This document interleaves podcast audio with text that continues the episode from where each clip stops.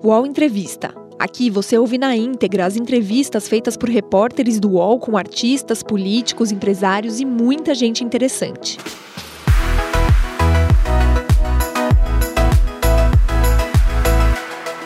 A opinião levou a voz da paraibana Raquel Sherazade para a rede nacional. Dizendo o que pensava, ela trabalhou por nove anos no SBT e por um ano na Rádio Jovem Pan crítica do governo Dilma e do governo Bolsonaro, tampouco economiza opiniões duras sobre os colegas de profissão, que, segundo afirma, ao reproduzir a polarização nas redes sociais, transforma o jornalismo num fla-flu reducionista.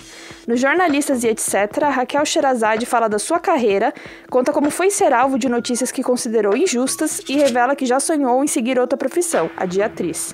Raquel, comecemos pelo começo. Eu sei que você foi a primeira mulher comentarista de um jornal de TV, de uma TV na Paraíba, no estado da Paraíba, que é o seu estado natal. E a Paraíba é tida, não sei nem se com justiça, mas é tida como um estado muito conservador. Então, uma mulher comentarista dando pitaco sobre política, sobre comportamento, etc. Isso causou na época algum estranhamento? Na Paraíba, não. Na Paraíba, não. É, realmente é um estado tradicional, Oyama, como você falou, mas é, foi o Estado que me, é, que me proporcionou quebrar com, com paradigmas né, é, no, no, jornalismo. Por exemplo, eu fui a primeira mulher a, a intermediar um debate entre candidatos uh, no meu estado. O costume, no, no, na época, era que as afiliadas recorressem a âncoras, apresentadores é, do, do eixo Rio-São Paulo, né? E a gente quebrou com isso. Eu fui a primeira mulher, primeira paraibana e a primeira mulher a mediar um debate político no meu estado. É, eu também fui a primeira mulher a criar uma televisão dentro de um órgão público. A gente criou é, uma TV dentro do Tribunal de Justiça. Eu era assessora de comunicação do Tribunal de Justiça e nós criamos, eu, Pedro Dantas, criamos uma televisão dentro do tribunal.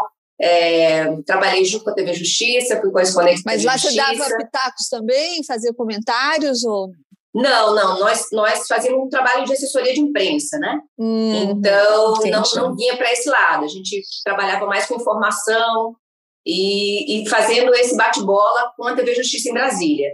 Entendi. E eu era a correspondente. Então, assim, pra meu estado, não... apesar de ser um estado muito tradicional, é, muito machista também, mas eu abri caminhos aí para a mulherada. Acho que, que, eu, que eu fui, é, fui abrindo esses caminhos. Acho que nunca recebi críticas por, por é, ocupar esse lugar de fala que eu ocupei. Claro, houve sim, dentro do jornalismo, dentro das redações, há sim um movimento contrário, um movimento para barrar. Né? As, as mulheres na, nas bancadas sempre foram tidas como eu, eu falo objetos de decoração, eram vasos, né? As mulheres precisavam ser bonitas. O papel da mulher no jornalismo é, não, não pode ser restrito a uma questão estética, né? É, e, e, as mulheres na bancada eram sempre isso, pelo menos no meu estado era sempre assim. Você tinha um homem uh, experiente, um homem que representava ali a cultura, a informação, né? E tinha mulher que representava a juventude e a beleza. E o homem dava palpite ou a mulher ficava quieta? A mulher sempre ficava quieta. Mulheres nunca, nunca opinavam, mulheres não participavam, é, a não ser como leitoras de TP. Então, isso me incomodava bastante. Eu vi muitas colegas minhas serem usadas dessa forma. Mulheres que tinham potencial jornalístico, potencial para entrevista, potencial para para serem grandes analistas e foram reduzidas a rostinhos bonitos na TV. Então eu me recusava a isso. Então mesmo que eu tive que brigar também pelo meu espaço de fala é, dentro da televisão, dentro da Paraíba, tive que brigar. São coisas de bastidores que a gente, é, que as pessoas não veem, não viram, não acompanharam, mas que eu vivi sim. Eu vivi, eu, eu comecei como repórter e quando fui para a bancada, é, eu fui muito jovem para a bancada, acho que até antes de, de, do tempo, gostaria de ter ficado mais tempo na, na, reportagem de rua, que eu amava, Mas enfim. Quantos anos você tinha quando você fez aquele famoso vídeo? Só para quem não sabe, a Raquel Sherazade chamou a atenção do Silvio Santos quando ela fez um comentário sobre o Carnaval da Paraíba. Ela reclamou, ela criticou, disse que o Carnaval da Paraíba tinha se elitizado, tinha perdido o contato com as origens, etc. E foi esse comentário que fez o Silvio Santos prestar atenção nela, convidá-la para ir para a SBT. E daí você ficou 11 anos no SBT e saiu agora, né, Raquel? E agora a gente até vou fazer uma observação aqui, porque com, porque a Raquel está em litígio processual com o SBT, a gente vai tomar um pouco de cuidado com esse assunto a pedido dela. Mas foi assim, né, Raquel? Você ficou 11 anos no SBT e nesses 11 anos você comentou muita notícia, analisou muita notícia e também virou notícia, né? Uma dessas vezes em que você virou notícia foi em 2014, quando ao comentar no jornal SBT Brasil aquele episódio em que um adolescente tinha furtado alguma coisa e foi acorrentado num, num poste por um grupo de pessoas no Rio de Janeiro, você disse é uma coisa que criou muita polêmica que foi que os defensores dos direitos humanos que se apiedaram do marginalzinho deveriam adotar um bandido. Isso deu uma maior polêmica e eu imagino, você se arrepende hoje desse comentário? Isso foi em 2014. Então, Thais, eu prefiro não tocar nesse assunto, porque esse foi um assunto já, é, é já comentado ao exaustão por mim, é, nas minhas redes, tentei explicar várias vezes, mas não tem, não existe, não existe argumento é, quando uma pessoa está decidida a, a distorcer o seu pensamento. Não existe argumento que vá dissuadi-la. Então, eu acho que a justiça já deixou claro que não houve cometimento de crime, não houve incitação a crime da minha parte. Aliás, não foi só a primeira instância, foi a primeira, segunda, terceira instâncias.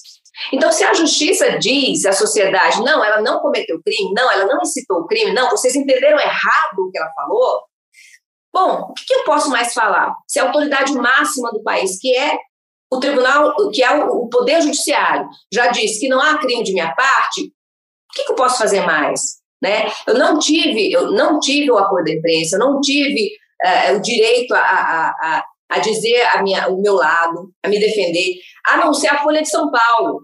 A Folha de São Paulo foi a única que abriu espaço para que eu escrevesse, para que eu desse a minha versão dos fatos. Eu, na época, eu fui muito atacada, Thaís, porque, uh, bom, era a época do governo Dilma, era o governo que eu criticava, óbvio, é o governo da vez, é quem está com a caneta na mão, é o principal alvo do jornalista, do analista político, é quem está com a caneta na mão. Na época era Dilma, podia ter sido o Bolsonaro, podia ter sido o Collor, mas era Dilma.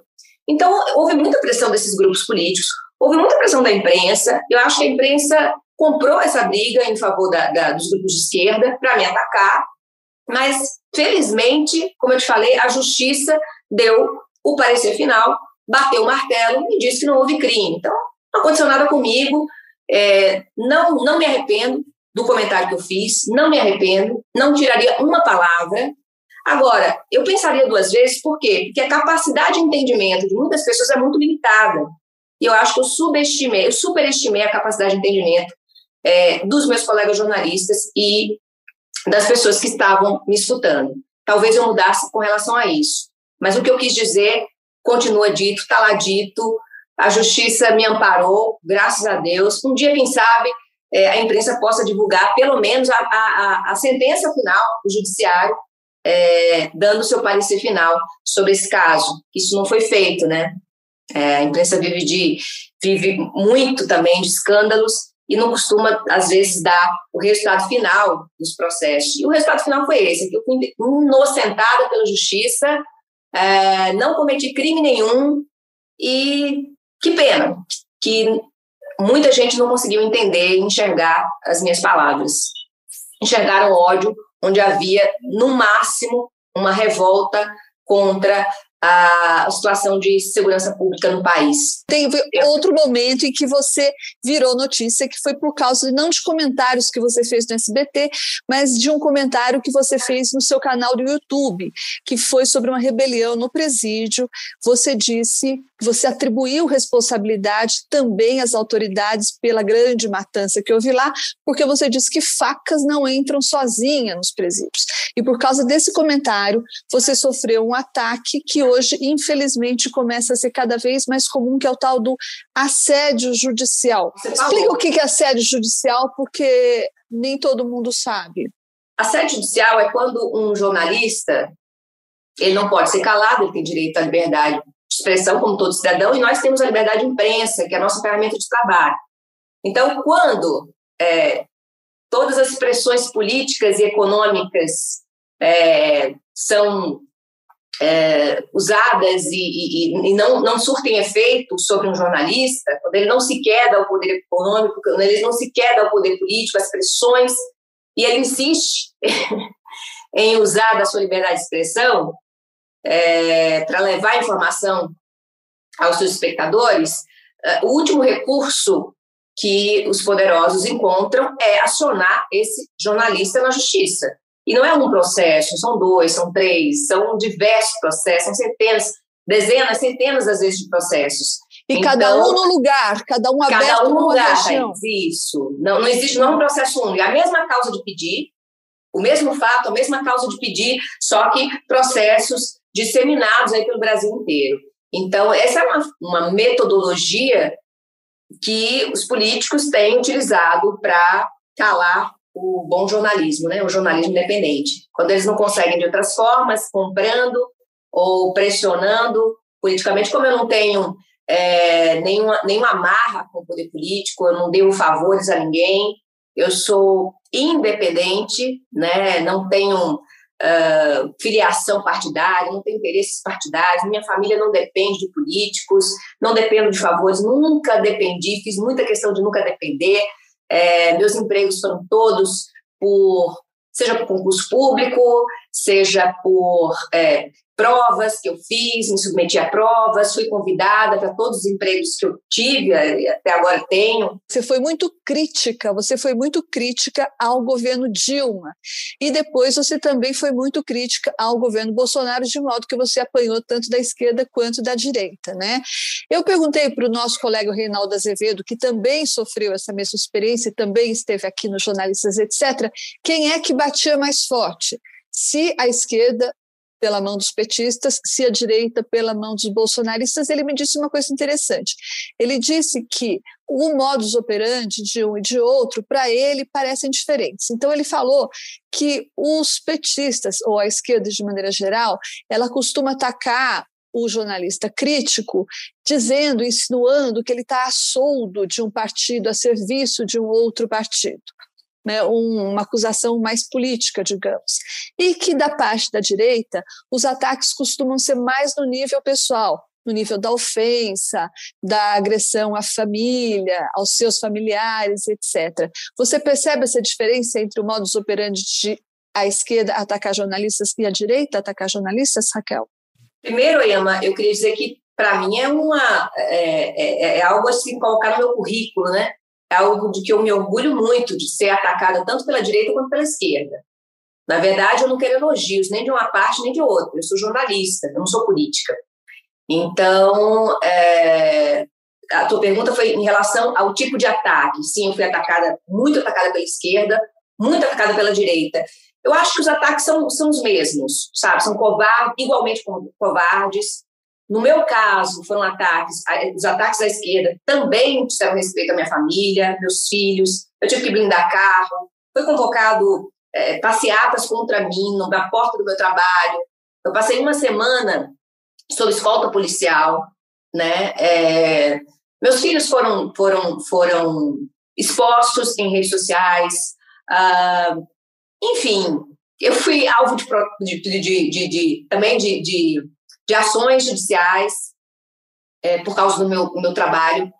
É, enfim, eu sofri todas as perseguições da esquerda e venho sofrendo também da direita. O que, que muda, talvez, para mim, para mim pegaram no lado pessoal e no lado e no lado profissional. Pegaram, pegaram de todo jeito. Agora, o que muda é que eu acho que a, a direita, essa direita bolsonarista, ela é mais.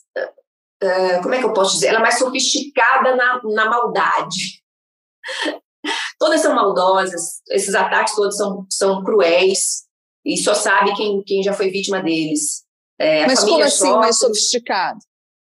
Sofisticado no sentido da maldade, né? São muito mais. É, é, até pelo uso de robôs, né? É, hum. Eles usam essa, essa quantidade de, de máquinas para te atacar, então são os mesmos, são as mesmas ofensas, ofensas em massa. Graças a Deus, essa semana, não sei se você notou, mas o Twitter está muito civilizado. Andou fazendo uma limpa aí de robôs, ah, então tá muito civilizado, tá muito bom é, frequentar o Twitter nesses dias. Está mais leve. Então, é no então, sentido de que, que a direita bolsonarista é mais organizada, mais profissional nos ataques, é isso? Acho que se profissionalizou ainda uhum. mais. Eu acho que já pegou hum. um, um, um, modus operandi que era da esquerda e, e acho que sofisticou esse modus operandi e passou a usar também agora com essa, com essa ferramenta dos bots, né, dos, dos robôs. Mas ambos são, são criminosas, ambas são, ambos os ataques são criminosos, são cruéis, são, sabe, é, é eu acho que dispensáveis numa democracia são bárbaros. Eu, eu não consigo é, achar normal esse tipo de ataque. O UOL Entrevista volta já.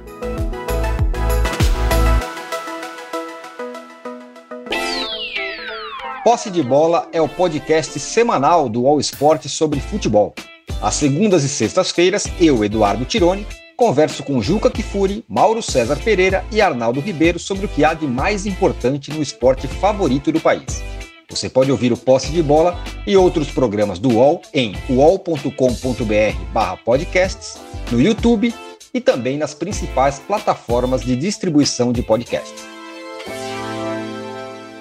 falando de um outro lado, Raquel Sherazade, o cientista político Fernando Schuller, que eu gosto muito, ele escreveu nessa semana que, que o jornalismo, de alguma forma, está imitando o que acontece nas redes sociais. A gente sempre diz que as redes sociais são ambiente polarizado, radical e etc. E o Schuller diz que talvez contaminados por esse ambiente radical e polarizado, os jornalistas também estão optando por um certo binarismo, uma certa polarização e desprezando as nuances. Então é tudo preto no branco, é tudo ou presta ou não presta, e existiria então uma radicalização da parte dos jornalistas também principalmente os analistas políticos, né, que se expõem de forma mais visível. Você acha que esse problema das redes sociais também está se deslocando para o jornalismo, a polarização política? Sim, eu vejo muita polarização na nossa área também, Thaís. O que eu lamento, porque a polarização é, é, é uma, é um reducionismo, né? É uma cegueira, uma miopia, uma miopia social, política. Que isso venha das redes sociais é até compreensível. É, a gente está lidando com pessoas do povo, pessoas que não não conhecem bem a política, não conhecem a informação a fundo, são levados às vezes pelo zap da família, o zap da tia, enfim, é, são levados por esse sentimento muito apaixonado. jornalismo não é isso. jornalismo é análise, jornalismo é informação, é conhecimento, né? É, o jornalismo é, é, é, é, tem que trazer à tona, né? tem que ter por, por fim a verdade dos fatos, a busca da verdade dos fatos. Então, eu acho que que a polarização no jornalismo ela, ela é mais burra do que a polarização que acontece nas redes sociais. Eu lamento muito isso. É, a gente parece estar num jogo de fla-flu, sabe? E não é questão de torcidas. A gente não torce, jornalista não torce. Jornalista torce pela verdade dos fatos, torce para trazer informação é, mais fidedigna para o espectador, para o leitor, né? para o seguidor na rede social. Não é essa, essa, essa briguinha de, de preto no branco, bom, ruim. É, é, um, é uma discussão muito, uh, muito pequena né? para a nossa classe. Né? Nós, nós seríamos, deveríamos ser a elite do pensamento no Brasil. Você vê essa polarização mais nos jornais impressos, na TV? Em que, em que momentos você vê essa, essa radicalização e essa perda de nuances, essa, esse desprezo da moderação e do moderado, ou da ponderação? Eu vejo isso muito na, na TV, eu, eu vejo isso na TV, algumas TVs que têm é, um lado, mostra muito um lado e o outro lado, o reverso. É, rádio também, a gente ouve muito isso. É, eu procuro desviar meu ouvido dessas coisas, sabe, Thaís? Não me contaminar com isso. É muito indigno para a nossa profissão, né? Tomar lados, é, se deixar seduzir por ideologias, né? Ou pelo poder econômico, pela proximidade com, com, com o poder político. Eu acho lamentável. Você já se descreveu como uma cidadã de centro-direita, também já se disse liberal conservadora. Você acha que o bolsonarismo, com tudo isso que ele provocou, principalmente na pandemia, no curso da pandemia, com o negacionismo, com a demora nas vacinas e todas as consequências dessa política catastrófica na pandemia, você acha que o bolsonarismo e o governo Bolsonaro contribuíram para uma certa desmoralização do campo da direita, Raquel? Com certeza, Thaís. Eu sempre disse isso desde 2018, antes da eleição mesmo, eu venho sendo atacada, muita gente não sabe, mas muito antes da eleição eu venho sendo atacada. Eu tentei fazer uma diferenciação, assim, minha imagem foi muito usada é, pelo bolsonarismo, muito usada. É, eu via sempre memes com o meu rosto, junto do, do, do, Bolsonaro, junto com o professor Olavo, junto com o Reinaldo Azevedo, é, coisas que não tinham sentido. E ficavam. Mas eram colagens, montagens? Eram colagens, sempre colagens. E eu sempre eu, eu orientava o pessoal da, da, da assessoria de imprensa, do, é, da televisão, olha, olha só o que é estão fazendo, olha essa, isso que não é bom para nossa imagem. Eu nunca tive minha imagem ligada a político nenhum. Eu sempre fiz muita questão de manter essa, essa distância dos políticos para que eu pudesse ter a liberdade de criticar, de analisar, de elogiar, sem ter esse compromisso com eles. Então, de repente, eu vi a minha imagem como jornalista, uma imagem que eu cultivei, né? A minha credibilidade jornalística, que é a minha riqueza maior, uh, que eu nunca negociei, sendo ali jogado nas redes sociais, linkada a um candidato, eh, seja ele qual for, mas, enfim, é um candidato que representava tudo que eu não acredito. É, enfim, comecei a fazer essas, essas, essas advertências. Olha, gente, vamos tomar cuidado, olha, vamos saber o que nada foi feito, isso foi crescendo. Você sabe, uma pessoa só não faz, uma andorinha só não faz verão. Por mais que eu tentasse me dissociar dessa imagem, parece que a coisa era maior, porque hoje a gente sabe que foram usados muitos robôs para isso, né? Havia um, um gabinete é, é, é, é, pensando tudo isso. Então, assim, foram cooptando imagens da direita, essa direita democrática, que sou é, representada pelo, pelo, pelo, é, pelo Rinaldo Azevedo, por mim, em determinado momento da, da, da minha vida. Bom, foram cooptando essas imagens para ganhar espaço ali. No antipetismo, né, que, eu, que eu representava também, que o Rinaldo também representou, o antipetismo. Então, ali foi grande espaço, até que chegou um momento em que saiu uma, um, um meme, uma foto minha e do, do presidente Bolsonaro, antes das eleições, ele com a faixa presidencial e os dizeres Presidente Bolsonaro, vice Raquel Sherazade, a chapa dos sonhos. Eu falei, gente, isso aqui é muito grave. Eu sabia que ele seria candidato, tudo levava a crer que ele seria candidato. Eu falei, gente, isso é muito grave. Mas até então a imprensa ignorava o Bolsonaro, né? subestimava o poder do Bolsonaro. Não, esse cara não é ninguém, esse cara não, isso é bobagem. E aquilo me preocupava, claro que me preocupava, até que chegou um ponto em que saiu uma notícia num site de notícias na internet de que eu teria me reunido com, com o então pré-candidato Jair Bolsonaro no almoço para discutir a chapa. Gente, eu nunca tive, eu nunca tive, eu recebi já alguns convites para sair candidata em alguns partidos. Eu nunca quis esse envolvimento com a vida política. A minha vida hoje e eu espero que durante muito tempo seja o jornalismo. Essa é a minha paixão. Minha paixão não é. Em algum momento, talvez, Raquel? Não sei, Thaís, acho que não. Não, não tem a ver com o que eu sou, com o que eu busco para a minha vida, não tem a ver. Eu gosto de analisar a política, de acompanhar a política, mas eu gosto dos bastidores da política, eu não gosto de fazer parte da política, eu não sou parte da política, a não ser como ser político, como a cidadã, um ser naturalmente político e que quer influenciar na direção que, que, que, que estão dando para o nosso país. Enfim, é, é, chegou um ponto que eu tive que eu mesma, é, nas minhas redes, me pronunciar. E aí sim eu atraí a fúria do presidente, que gravou, ainda candidato, gravou um vídeo me citando, mostrando a minha foto no celular, incitando toda aquela, aquela gente, aquela militância dele contra mim. E aí, a partir desse dia, também não tive paz, nem com a direita, nem com a esquerda. O que, de uma certa forma, eu acho ótimo, ser atacada pelos dois lados. Significa que não sou nem uma coisa nem outra. Não contem comigo, não sou sua aliada, parceira, eu sou uma jornalista. É, a mim cabe, cabe olhar de uma forma crítica, é, ser um intérprete uh, das coisas que acontecem na política, na, na vida social, ser um intérprete para a sociedade. É isso que eu sou. Chegando ao fim quase aqui da entrevista, Raquel, eu queria te perguntar: eu já ouvi de fontes evangélicas que nós, jornalistas, teríamos um certo preconceito contra os evangélicos, trataríamos os evangélicos diferente do que do jeito que a gente trata os católicos, por exemplo. Ouvi isso de fontes evangélicas. Você, como evangélica, você acha que os jornalistas têm esse preconceito contra evangélicos? Ou você já sentiu isso? Deixa eu fazer só um parêntese aqui. É, eu não sou evangélica, é, muitas pessoas me perguntam isso. É, de fato, eu, eu, nasci numa família evangélica, tinha avó católica, mãe evangélica, pai evangélico. Na verdade, a gente chama de protestante, né? Essa, esse, esse, esse rótulo de evangélico é uma coisa muito mais ampla, genérica. A gente não sabe onde vai, onde começa, onde termina. Então, assim, a minha família sempre foi protestante. A minha família ainda é protestante, toda a minha família é protestante.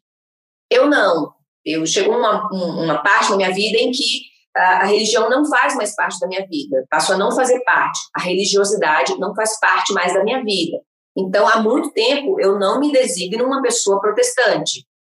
Se há preconceito, acho que sim, um pouco de preconceito há, mas não é sem um motivo.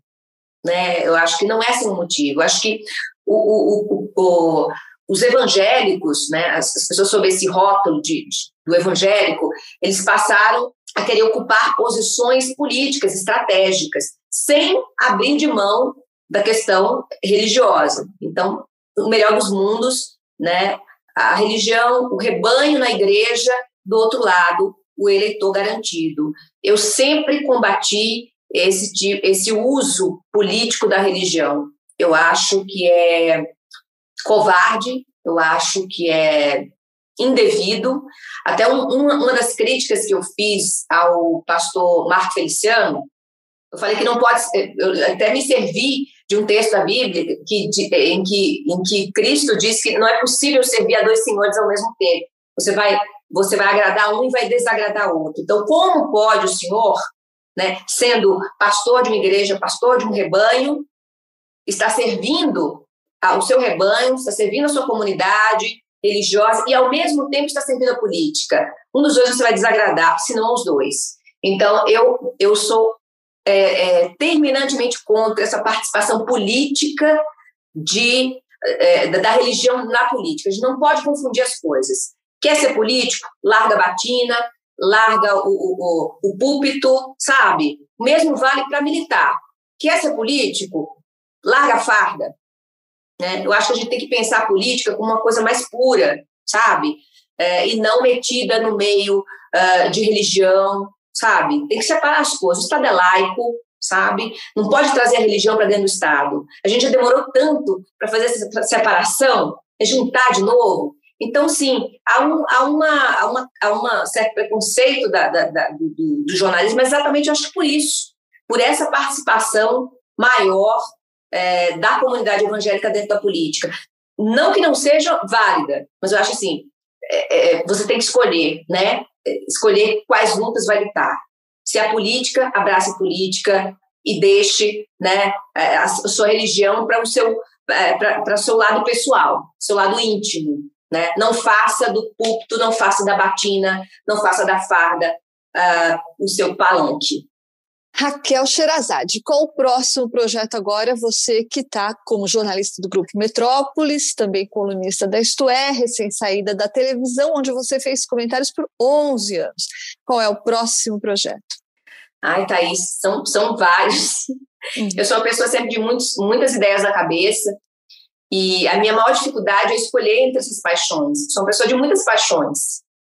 Foi difícil escolher o curso de jornalismo, porque eu também estava dividida em, entre, entre outras é, habilidades que eu achava que tinha. Mas, enfim. eu queria ser atriz também, achava que eu tinha potencial para ser atriz. Eu quis ser bióloga, eu quis cursar direito, até porque aos 18 anos eu passei num concurso para o Tribunal de Justiça, então aquilo era, de repente, se tornou minha vida, o direito. Eu sou filha de de advogado, irmã de advogados também. E, Mas você então, chegou a fazer teatro também? Teatro, fiz teatro, sim, fiz teatro. Fez na, curso na... de teatro? Fiz, fiz. Eu, eu, acabei cursando teatro dentro da faculdade também, né? Fiz curso de teatro é, fora, da, é, fora da faculdade, mas também na faculdade também fiz. Cheguei a apresentar um, um monólogo do, do Nelson Rodrigues chamado A Valsa Número 6 e, nossa, é, é, é, outra paixão que eu tenho pelas artes cênicas. Bom, tenho, outra, tenho tantos objetivos na vida e, e, tantas paixões na vida que fica difícil dizer, mas assim, no, na área de jornalismo, é, eu tenho um livro encaminhado que, nossa, já estou devendo esse livro há algum tempo, mas tem um segundo livro encaminhado, eu lancei O Brasil Tem Cura, em 2013, acho 2014, e, e agora vou, vou lançar um livro mais voltado para os jornalistas. Tenho, tenho um, um projeto aí de educação também, na área de jornalismo.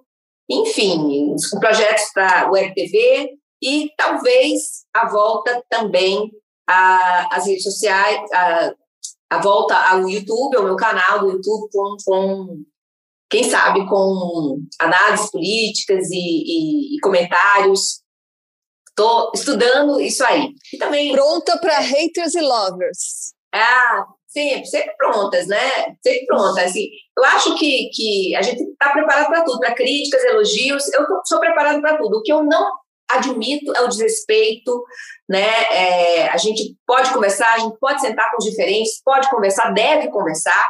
Inclusive aqui eu vou fazer um, um apelo, né, a, a, aos governistas. A gente, eu, eu chamo muita gente para participar do Metrópolis Entrevista, mas é difícil de um governista aceitar o, convite, sabe? E aí dá aparecer, dá a entender ao público que a gente não quer entrevistar os governistas. Não, eu fico aqui no pé dos governistas o tempo todo, pedindo para eles darem entrevista para a gente. O pessoal do Metrópolis está lá o tempo todo, toda semana.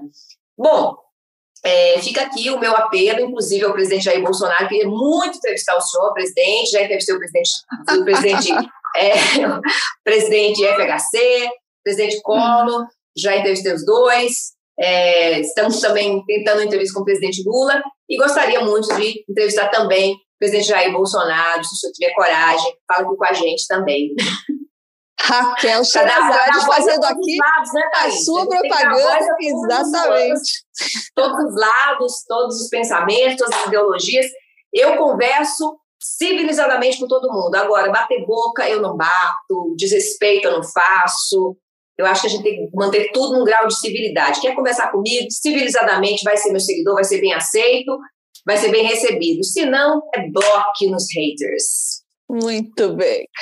Raquel Sherazade, multifacetada, e agora aqui, aproveitando o programa para fazer seu merchandising e convidando o presidente Bolsonaro a encarar a bancada dela. Vamos lá, presidente, encara a Raquel. Encara aí, através do programa da Thaís, através do UOL, quem sabe ele atenda ao meu apelo aqui. Apelo. Meu apelo jornalístico. Muito obrigada, Raquel Sherazade. Foi um prazer ter você aqui. Obrigada. Obrigada, Thaís. Sempre te acompanhando e agora conhecendo esse teu novo lado, né? Conversando com nossos colegas. Muito bom conhecer um pouco da vida deles, da jornada de cada um das dificuldades que cada um deles passa. Assisti várias entrevistas tuas com o Reinaldo, com a Sadi, muito boas. Parabéns. Legal. Obrigada, Raquel. Beijo para você. Beijo, Thaís. UOL Entrevista e outros podcasts do UOL estão disponíveis em uol.com.br/podcast. Os programas também são publicados no YouTube, Spotify, Apple Podcasts, Google Podcasts e outras plataformas de distribuição de áudio.